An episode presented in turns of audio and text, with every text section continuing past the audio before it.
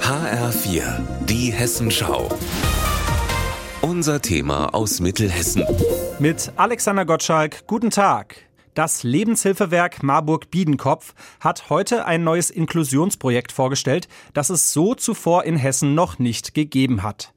Sechs Männer und Frauen mit geistiger Behinderung lassen sich derzeit in Marburg zu sogenannten Co-Referenten weiterbilden, also zu einer Art Lehrkraft. Das Ziel ihrer Weiterbildung, sie sollen zukünftig selbst Unterricht geben können, und zwar für angehende Heilerziehungspfleger. Warum? Das erklärt Projektleiterin Naomi Kloarek weil Heilerziehungspfleger dafür da sind, sich um Menschen mit Behinderung zu kümmern, sie zu betreuen, sie auf ihren Lebenswegen zu begleiten.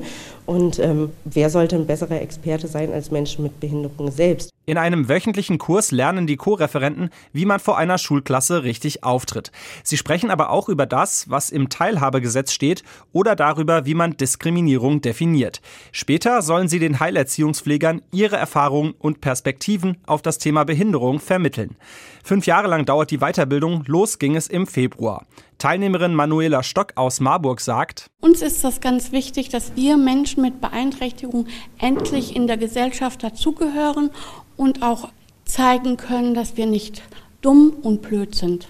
Nach Ostern wird es dann ernst. Dann werden Manuela Stock und ihre Kollegen erstmals selbst eine Klasse unterrichten an der Schule für Sozialwesen der Lebenshilfe in Marburg.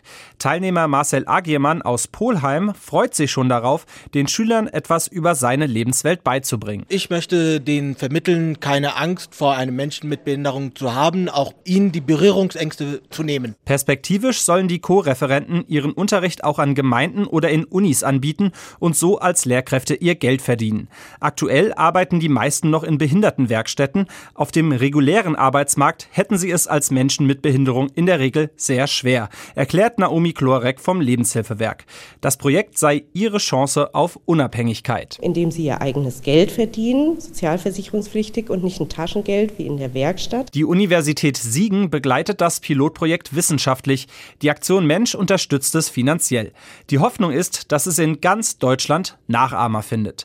Alexander Gottschalk aus Marburg.